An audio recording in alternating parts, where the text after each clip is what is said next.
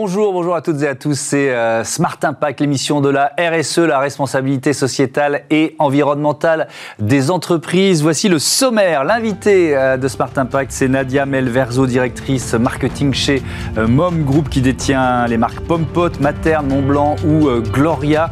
Le snacking sain, c'est possible? Je lui poserai la question juste après ces titres. Notre débat porte sur les métiers verts. Quelles sont les tendances de l'année? La relocalisation va-t-elle bouger ces emplois Quels sont les profils des candidats Beaucoup de questions, vous le verrez tout à l'heure. Et puis dans Smart Ideas, vous découvrirez Rift. C'est une application qui permet de suivre l'impact carbone de votre épargne. Alimentation, emploi vert, finance, trois univers, 30 minutes pour s'y plonger. C'est Smart Impact.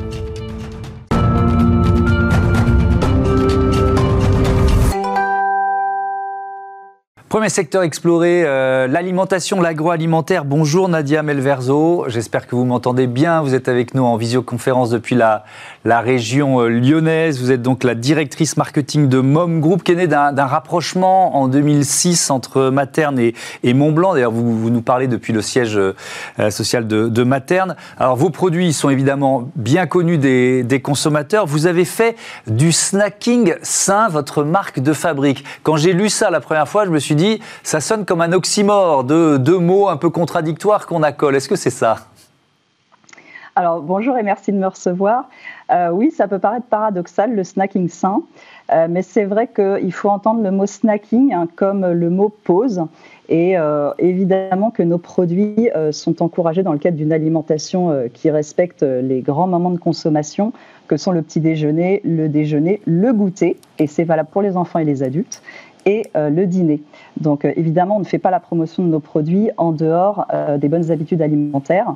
Et derrière le sein, eh ben, il y a quatre piliers d'engagement euh, que sont l'agriculture responsable, la nutrition attentive, le bien-être de tous et l'empreinte environnementale. Et donc oui, le snacking sain, c'est possible. Alors on va reprendre certains de, de, ces engagements. Euh, par exemple, euh, la, question du, du, sucre, réduire le sucre dans vos produits, c'est un, un engagement, c'est une, une, une ambition que vous, que vous avez depuis quand? Alors, c'est une ambition qu'on a déjà depuis quelques années. Euh, c'est vrai que quand on opère dans le domaine du fruit, on s'inscrit assez naturellement dans les bonnes habitudes alimentaires qui sont recommandées par le PNNS, avec les 5 fruits et légumes par jour qui sont malheureusement euh, difficilement atteints encore en France. Euh, et tous nos produits fruits aujourd'hui récoltent un Nutri-Score A, qui est du sucre ajouté ou pas. mais nous, on a cette volonté de se dire que, en fait, il n'y a pas besoin de sucre pour se faire plaisir avec des fruits. Euh, à de rares exceptions, il y a qu'un sujet qu'on a du mal à résoudre, c'est la rhubarbe, parce que c'est très acide. Mais globalement, notre expertise dans le mélange des fruits nous permet de proposer des produits plaisir sans sucre ajouté. Mais la vraie difficulté qu'on a sur ce sujet, c'est que, euh, notamment euh, si on regarde notre gamme Pomme Pot, c'est un produit de goûter. Et les parents, pour le goûter, ils veulent absolument faire plaisir à leur enfant. Et la mention sans sucre ajouté, elle va parfois les mettre à distance. Ils vont se dire que c'est euh, quelque chose qui sera peut-être un peu fade, pas suffisamment plaisir pour leurs enfants. Donc ça veut dire qu'il y, a une part de, pédagogie presque à avoir, faire passer le message que un produit, moi ça me semble dingue, mais un produit sans sucre ajouté n'est pas forcément fade? Tout à fait. Il y, a, des gens pour qui c'est vraiment euh, un, moteur, hein, c'est-à-dire ils cherchent cette mention sur les emballages, mais pour d'autres, c'est un frein. Et donc aujourd'hui, tout notre enjeu, euh, c'est euh, finalement d'amener les consommateurs à se désintéresser des références avec du sucre en allant toujours plus loin dans le plaisir gustatif qu'on va pouvoir proposer. On a par exemple une gamme qui a doublé ses ventes en 2020, c'est la gamme Pomme Pot 5 fruits.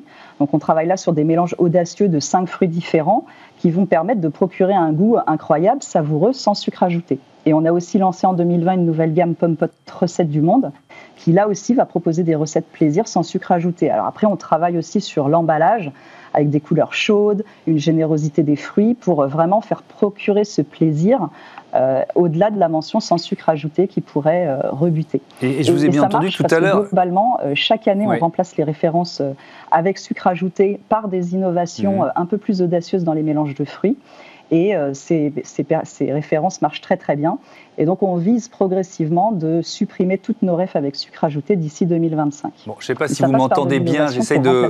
Pardon de vous interrompre parce que je ne suis pas sûr que vous m'entendiez bien. Euh, déjà, je, retiens dans ce que vous nous avez dit, c'est qu'on peut avoir le Nutri-Score A même avec des sucres ajoutés. Ça peut sembler étonnant, mais euh, euh, c'est une info que vous nous avez livrée. Je voudrais qu'on aille plus loin sur la question du, du bio, Nadia Melverzo. proposer de plus en plus de produits bio, c'est quoi? C'est une obligation parce que les consommateurs vous le demandent aujourd'hui? Alors sur le bio, on est impliqué depuis plus de 10 ans maintenant. Nos premières euh, références bio sont sorties en 2009. Euh, il y a une attente qui est très forte effectivement euh, de la part des consommateurs. ce qu'on constate néanmoins, c'est que le bio, c'est rarement des consommateurs exclusifs, en tout cas dans le marché de la GMS dans lequel on intervient. Euh, et ça va être des gens qui vont acheter aussi bien du conventionnel, mais aussi du bio de temps en temps, en sachant que les produits bio euh, sont euh, vendus plus cher que les produits conventionnels. C'est une obligation, ça, de vendre le bio plus cher Vous n'avez pas le choix on n'a pas le choix parce que clairement, ce sont des matières premières qui sont beaucoup plus coûteuses à produire et qu'on achète du coup plus cher que, que les, matières premières conventionnelles. Mais ce qu'on fait, et notamment depuis cette année, on s'engage pour l'origine France euh, en essayant effectivement de limiter les, les, surcoûts pour les consommateurs. Et donc on est fiers aujourd'hui de pouvoir dire que toutes nos pommes euh, bio vont maintenant être origine France, mais pas seulement, on a aussi la poire, la mirabelle, l'abricot.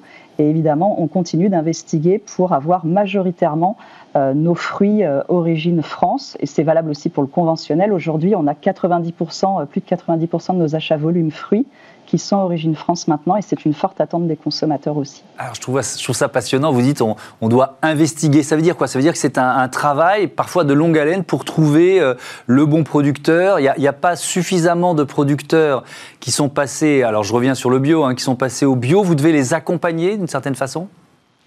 Alors, sur la pomme, on trouve, euh, euh, bien nos volumes, euh, mais c'est vrai aussi que du coup, on doit nouer des partenariats, parfois sur du long terme, pour encourager des agriculteurs à se convertir. donc ça, c'est des choses qu'on fait aussi. Euh, et puis ensuite, il y a des matières premières qui sont beaucoup plus difficiles euh, en conventionnel, mais aussi en bio, euh, notamment parce que nous, on utilise des fruits qui sont souvent les fruits moches, puisque par opposition aux fruits de table qui doivent être beaux, nos fruits, nous, on les transforme en purée. et si on prend l'exemple des fruits rouges, on a très très peu en fait de fruits rouges qui sont produits et commercialisés à destination de l'industrie de la compote. Donc euh, c'est un vrai challenge sur certaines matières premières euh, d'obtenir quelque chose qui soit à la fois économiquement viable et aussi qui va euh, bien s'intégrer dans une compote, puisque une fraise de table mise en purée va pas forcément avoir un goût très agréable. Elle peut développer des acidités. Donc il y a à la fois des enjeux de variété et des aspects économiques à gérer. Alors quelques chiffres euh, sur, ce, sur le, groupe Mom Group, 7 marques, 1300 salariés, 4 usines euh, de production euh, en France, mais aussi aux États-Unis. Vous êtes implanté rapidement. Vous êtes implanté depuis quand aux États-Unis? On est implanté depuis 2008. Voilà, et on a effectivement ouvert une première usine, puis une deuxième. Euh, puisque en fait euh, la gourde Pomme Pot s'est très très bien exportée et a mhm. rencontré son public aussi aux États-Unis sous la marque Gogo Squeeze. Alors justement, cette gourde Pomme Pot, c'est votre produit phare. Euh, est-ce qu'elle est, aujourd'hui, celle qu'on peut acheter dans les, dans les rayons, est-ce qu'elle est recyclable? Ou est-ce qu'elle le sera bientôt? Alors non, elle n'est pas recyclable aujourd'hui. la première étape qu'on a menée, c'est d'enlever la couche d'aluminium hein, qui composait l'emballage. Donc aujourd'hui, on est sur un tout plastique, mais qui n'est pas encore monomatériau. C'est quelque chose qui va intervenir euh, courant du deuxième semestre de cette année en 2021. On aura des gourdes 100% polyéthylène qui commenceront à sortir de nos usines. Mais il faut savoir que pour que la gourde soit recyclable, il faut qu'elle soit triée. Et dans ce contexte, aujourd'hui, l'extension des consignes de tri à tous les emballages en plastique, elle n'est pas encore euh, euh, valide pour la majorité des Français. Elle est pilotée par Citeo et ça ne sera pas avant 2022. Donc de toute façon, nous ne clèmerons pas la recyclabilité avant que tous les foyers soient réellement concernés.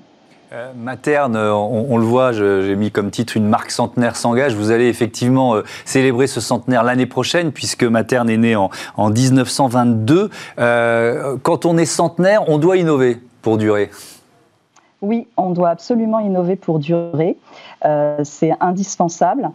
il faut innover et il faut effectivement développer aussi sa responsabilité sociétale et environnementale des marques pour effectivement permettre à nos marques de perdurer. Et ça, ça passe par des nouveaux projets qu'on a aujourd'hui, notamment pour passer sur ce qu'on appelle, nous, dans notre jargon, le fruit augmenté.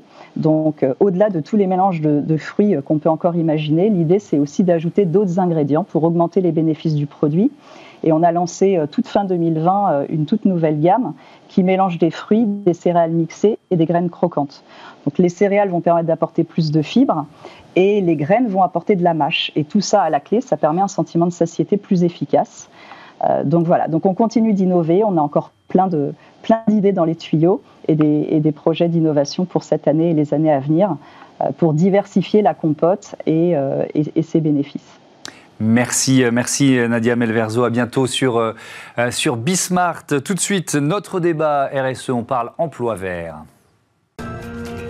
Retrouvez le débat de Smart Impact avec Veolia.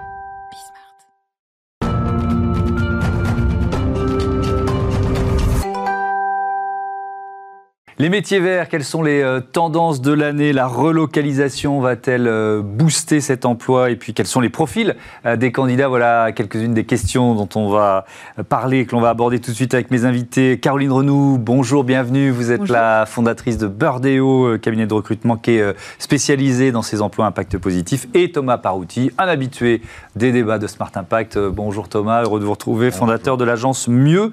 J'aime bien commencer par une définition de temps en temps. C'est quoi un emploi vert? Alors pour nous chez Burdeo, mmh. euh, un emploi vert, c'est un emploi qui a vocation à avoir un impact euh, positif au niveau environnemental et on peut même étendre en disant au niveau sociétal. Mmh. Et ça couvre tous les secteurs d'activité, ça, euh, ça peut exister partout, évidemment. ah oui, tout à fait, tout à fait, c'est tout l'intérêt. Les, faillites ont été gelées cette année grâce au PGE. Les banques sont en train d'accorder à de nombreuses PME une seconde année blanche. On est quand même dans un contexte très particulier on espère que, que ça ne durera pas éternellement. Mais euh, est-ce que cette crise économique majeure, elle n'est pas quand même en train de freiner l'essor des emplois verts? Alors, pas du tout, en fait. Euh, ça a mis énormément de temps à démarrer. Burdeo, moi, j'ai démarré il y a 10 ans. On a vu un premier changement en 2016. Euh, 2019, ça a été une année, mais complètement dingue, c'est-à-dire euh, beaucoup, beaucoup de création d'emplois. une sorte de, bascule psychologique euh, collective. Exactement, c'est ce qu'on dit, l'année de la bascule. 2020, on aurait pu se demander, compte tenu de tout ce qui s'est passé, si ça allait pas freiner. Mhm. Et en fait, ça n'a pas, ça n'a pas freiné. Ça a ralenti un peu pendant le premier confinement. Mhm. Mais sinon, le, sujet est toujours au cœur d'actualité des entreprises et il y a toujours des créations de postes. Comment vous l'expliquez ça, Thomas Parouti, le fait que cette priorité-là, finalement, passe pas totalement au second plan? On pourrait dire, elle, doit pas, elle passe au second plan. La priorité, c'est de, survivre pour certaines entreprises ou de, continuer à, afficher un bilan euh, euh, comptable le plus neutre possible. Quoi. Elle s'explique parce que aujourd'hui, toutes les entreprises sont sensibilisées. Elles ont toute une stratégie RSE assez ambitieuses. Elles mettent en place aussi des stratégies climat. Il y a le cabinet EcoAct qui a fait une étude sur la mise en place des stratégies climat et on a l'impression que les directions en RSE pendant le premier confinement ont énormément travaillé ce sujet-là. Stratégie climat, je rappelle, c'est mmh. comment on réduit nos émissions de carbone. Et donc, du coup, ça, ça impacte tous les métiers de l'entreprise. Comment on va changer les packaging? Donc, on va travailler sur l'éco-conception. Donc, ça veut dire qu'il faut des gens qui connaissent l'éco-conception. Donc, soit on recrute avec Burdeo, soit on forme des gens à l'éco-conception. Mmh. C'est pareil sur la finance, c'est pareil sur les RH. Euh, vous disiez que ça a impacté tous les secteurs, mais ça impacte aussi toutes les fonctions. Donc, on voit cette vraie tendance. Et pour reprendre ce que disait Caroline, c'est vrai que euh, aujourd'hui, les emplois verts euh, sont euh, soutenus, sont, en tout cas sont, conservés dans les entreprises. Il y a certaines entreprises qui commencent à envisager des plans de licenciement et euh, ces plans de licenciement touchent à toutes les fonctions, sauf ceux qui sont sur du vert, enfin de l'environnemental, du sociétal. Typiquement dans les banques, on mhm. commence à réfléchir à quelques plans de licenciement parce que ça va pas très bien. Euh, et toutes les fonctions ESG, tout ce qui est investissement socialement responsable, c'est conservé. Moi, je fais partie d'une association qui s'appelle les acteurs de la finance responsable, et on voit bien que sur la finance mhm. spécifiquement, les emplois avec une compétence ESG sont complètement conservés. Alors, si on va, donc ça veut dire, Caroline Renou, que c'est même l'inverse de ce que j'évoquais tout à l'heure, c'est-à-dire que cette crise peut même être un accélérateur de, de, de mutation et donc de promotion des emplois verts. Oui, alors on a vu 2019 qui a déjà été une année de la bascule. Mmh. Et effectivement, de 2020, enfin cette crise sanitaire fait, fait qu'il y a énormément de sujets qui reviennent, comme le fait de relocaliser. on parle aussi beaucoup d'économie circulaire. Mmh. On parle aussi beaucoup de neutralité carbone. Et ces sujets, ils sont conservés, même renforcés dans certains cas. Et, et c'est vrai, quelle que soit la taille des entreprises, ce constat? Ou c'est seulement les grands groupes qui sont dans cette, euh, dans cette démarche et, et plus on diminue la taille de l'entreprise, moins cette euh, problématique existe? Non, euh, je dirais il y a deux phénomènes. Déjà, les, les grands groupes ont démarré cet engagement il y a plusieurs années. Mhm. alors, certains par conviction et, et, beaucoup par contrainte réglementaire ou alors poursuivre les concurrents. Hein. Mhm. En tout cas, à un moment Mais c'est bien, quelles que soient les raisons, on les prend. C'est le résultat qui compte. Mhm. Et pour les, pour les entreprises plus petites, il y a deux phénomènes. Donc, il y a qui veulent travailler avec les grands groupes et les grands groupes poussent ces entreprises euh, maintenant à ce modèle vertueux. Mhm. Et puis il y a aussi euh, les consommateurs, euh, les, les, les, salariés qui ont vraiment cette volonté de consommer avec du sens ou de travailler avec du sens. Et on voit plein de petites entreprises qui se créent ou en tout cas qui se transforment dans cette, dans cette, dans cette économie vertueuse. Thomas Parouti, les, les entreprises, toujours dans, dans, cette même logique d'impact de, d'impact de la crise Covid et de tendance 2021, les entreprises, elles continuent de euh, définir euh, leur mission, leur raison d'être. Ce mouvement-là, qui forcément a aussi un impact sur les emplois verts, euh, il continue? Oui, complètement. Nous, on a traditionnellement depuis dix ans beaucoup travaillé avec les grands groupes mhm. euh, qui étaient sur des sujets de mobilité, d'économie circulaire, de ville de demain, etc. Et là, on a de plus en plus de clients qui sont des ETI euh, et qui ont envie de s'engager, à la fois, comme le disait Caroline, parce que les salariés ont envie. Quand on interroge les salariés, 85% des salariés français ont envie de s'engager d'une façon ou d'une autre dans la stratégie RSE de l'entreprise. Et d'ailleurs, ceux qui s'y engagent sont 24% moins absents, 13% plus efficaces. Donc on voit mhm. bien que c'est extrêmement vertueux. Et euh, euh, et après, c'est vrai que les grandes entreprises, avec des questionnaires type EcoVadis, exigent de leurs fournisseurs euh, que, quelle que soit la taille de l'entreprise, euh, les entreprises s'engagent mhm. dans les PME. Quand on interroge, il y a BPI qui a sorti une étude assez intéressante sur RSE et, et TPE-PME. 89% disent, moi dans mes contrats, j'ai souvent une clause RSE quand je bosse avec une grande entreprise. Donc elles sont obligées de s'y mettre, sinon elles perdent le marché. On a bien vu des entreprises mm. se mettre à la RSE il y a 5 ans, enfin je pense notamment à une entreprise qui fabrique des, des vêtements pour les entreprises. Donc euh, si les, les, petits vêtements de la Poste, etc., ils ont perdu un gros marché, ils se sont dit on peut plus euh, travailler comme on le faisait avant et on est obligé de switcher. Donc c'est là où il y a des nouveaux emplois qui se créent. il y a, il y a le risque de perte de marché, mais il y a aussi les difficultés de recrutement. C'est-à-dire que, alors c'est votre métier, mais pour une entreprise, ça peut être compliqué de, si elle n'a pas fait cette démarche, si elle n'est pas dans cette démarche, de trouver le bon poste, de recruter le, euh, bon étudiant sorti d'école, parce que, parce que ces euh, nouveaux entrants, ils ont plus d'exigences en matière environnementale hein, et RSE. Oui, c'est vrai. Euh, aujourd'hui, les, les, les, jeunes ont vraiment cette, euh, cette volonté et cette exigence de travailler pour des employeurs euh, mhm. qui, qui sont responsables. mais je crois aussi qu'il ne faut pas négliger que les moins jeunes, c'est le cas également. Et ça a été, euh, alors c'est une tendance qui existe euh, depuis quelques années déjà, euh, mais j'ai échangé avec plusieurs directeurs du développement durable de grands groupes mhm. qui m'ont dit que depuis cette année 2020, il y a encore plus de gens au sein des entreprises qui sont, qui sont venus les voir pour leur dire qu'est-ce que je peux faire à mon niveau. Est-ce que vous avez aussi, là on rentre un peu dans le, le, profil des, des candidats, est-ce que mhm. vous avez, à ces métiers verts, vous avez aussi beaucoup justement de profils de reconversion, c'est-à-dire que de, de cadres qui après euh, X années, euh, deux décennies, trois décennies, se disent, il bah, faut que je redonne un peu de sens à, ce, que, à ce que je fais Oui, tout à fait, et de plus en plus. Mmh. Mmh. Donc ça, c'est ça, c'est vraiment une tendance. Exactement. Moi, je mmh. réserve souvent une heure le matin tôt, euh, s'il entre 8 et 9, pour ce que j'appelle les nouvelles rencontres. Et donc, il y a pas mal de gens qui viennent me voir parce que je connais un peu le sujet depuis 10 ans. Et donc, je vois des DRH, des DAF qui ont, ont eu des très belles carrières de DRH, de DAF, des commerciaux, des gens qui ont bossé dans la tech, etc. et qui veulent mettre plus de sens dans leur boulot.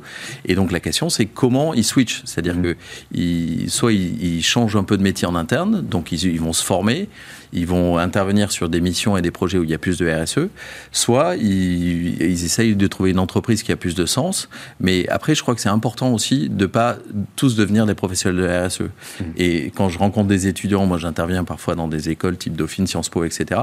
Ils veulent bosser dans la RSE. Je pense qu'il faut avant tout être un bon professionnel de la finance, un bon professionnel du marketing, de la logistique, mmh. et bien comprendre les logiques RSE pour contribuer un peu partout dans l'entreprise à la transformation de l'entreprise. Voilà, la direction RSE, en général, dans les grands groupes, c'est euh, quelques personnes et on peut pas, mmh. ça va pas pouvoir euh, récupérer tous les, les jeunes diplômés. La, la, relocalisation dont, dont, vous avez euh, rapidement parlé tout à l'heure, est-ce que c'est forcément un booster pour les emplois verts? Ça semble logique, mais euh, est-ce que la réponse est oui? Alors euh, oui, oui, tout à fait. Ça va, ça, ça, va prendre, ça va prendre du, temps, parce qu'on ne peut pas relocaliser comme ça euh, facilement, malheureusement. Hmm. mais après, je crois qu'il y a aussi un autre booster qui est tout ce qui est économie circulaire, mhm. c'est-à-dire utiliser les déchets des uns pour que ça devienne, ça devienne les, ressources, des autres, pour, les, pour les autres. Et ça, ça permet aussi vraiment de, de regarder ce qu'il y a dans son environnement au niveau du territoire et de favoriser aussi euh, les, relations entre les différentes entreprises et mmh. peut-être même un peu de réindustrialisation. le temps file trop vite, il nous reste moins d'une minute. Il y a, euh, un, métier vert qui a particulièrement la cote en, ce moment ou euh, est-ce que vous avez la réponse à une question comme ça? Alors, des métiers verts qui ont la cote en ce moment, il, y en a, il y en a plein. Il y en a un qui est vraiment accompagner les entreprises à plus de neutralité carbone. Mmh. donc, comment diminuer, comment diminuer le carbone et puis comment euh, compenser. Euh, après, il y a tout ce qui est autour de l'économie circulaire. Donc, elle est mhm. identifiée autour de l'entreprise, comment on peut améliorer son impact. Et puis, il y a tout ce qui est sensibilisation des produits et des services. Mhm. C'est-à-dire qu'il y a des entreprises qui vont proposer euh, des, des, services autour euh, du vrac, par exemple, et on a besoin de gens pour sensibiliser les consommateurs autour de ces sujets. Et eh ben voilà, trois idées, trois pistes. Euh, si vous qui nous regardez, se, vous posez justement la question de chercher un emploi vert dans les mois ou, ou les, les semaines à venir. Merci à tous les deux d'avoir participé à ce débat. C'était c'était passionnant. à bientôt sur, sur Bismart. Allez tout de suite, Smart Ideas. Et si on donnait aussi du sens à notre épargne On en parlait. Smart Ideas avec BNP Paribas. Découvrez des entreprises à impact positif.